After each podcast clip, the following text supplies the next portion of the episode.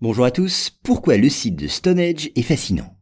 Alors le site de Stonehenge, dont la construction commencée il y a 3000 ans, s'est échelonnée sur deux millénaires, continue d'exercer une véritable fascination. Et si ces alignements de pierres nous intriguent autant, c'est qu'ils conservent toute leur part de mystère. D'abord, quand on contemple les blocs de pierre qui composent ce site de Stonehenge, on est frappé par leur taille. Ces mégalithes érigés lors de la dernière phase d'édification pèsent parfois plus de 50 tonnes et leur transport, à une époque où les chariots à roues n'existaient pas, relève d'une véritable prouesse. On suppose donc que ces monolithes ont été attachés, au moyen de cordes solides, sur des traîneaux montés eux-mêmes sur des rondins de bois.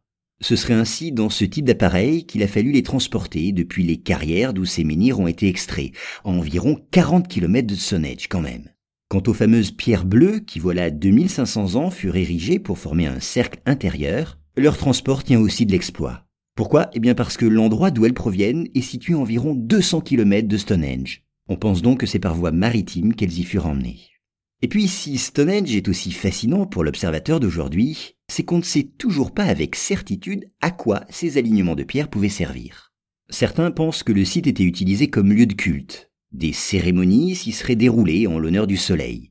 Il est vrai que la disposition des pierres par rapport à cet astre, notamment à certains moments de la journée, peut renforcer cette hypothèse.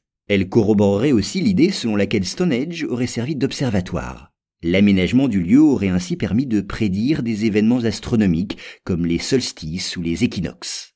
Et puis certains chercheurs se sont intéressés à l'ambiance acoustique très particulière de Stonehenge, quand d'autres pensent que le site était connu comme un lieu de guérison. On a ainsi trouvé la tombe d'un homme blessé au genou et originaire des Alpes. Il aurait, je dis aurait, fait ce long chemin dans l'espérance d'être guéri de sa maladie. Et puis il est tout à fait possible que Stonehenge n'ait pas été destiné à un seul usage.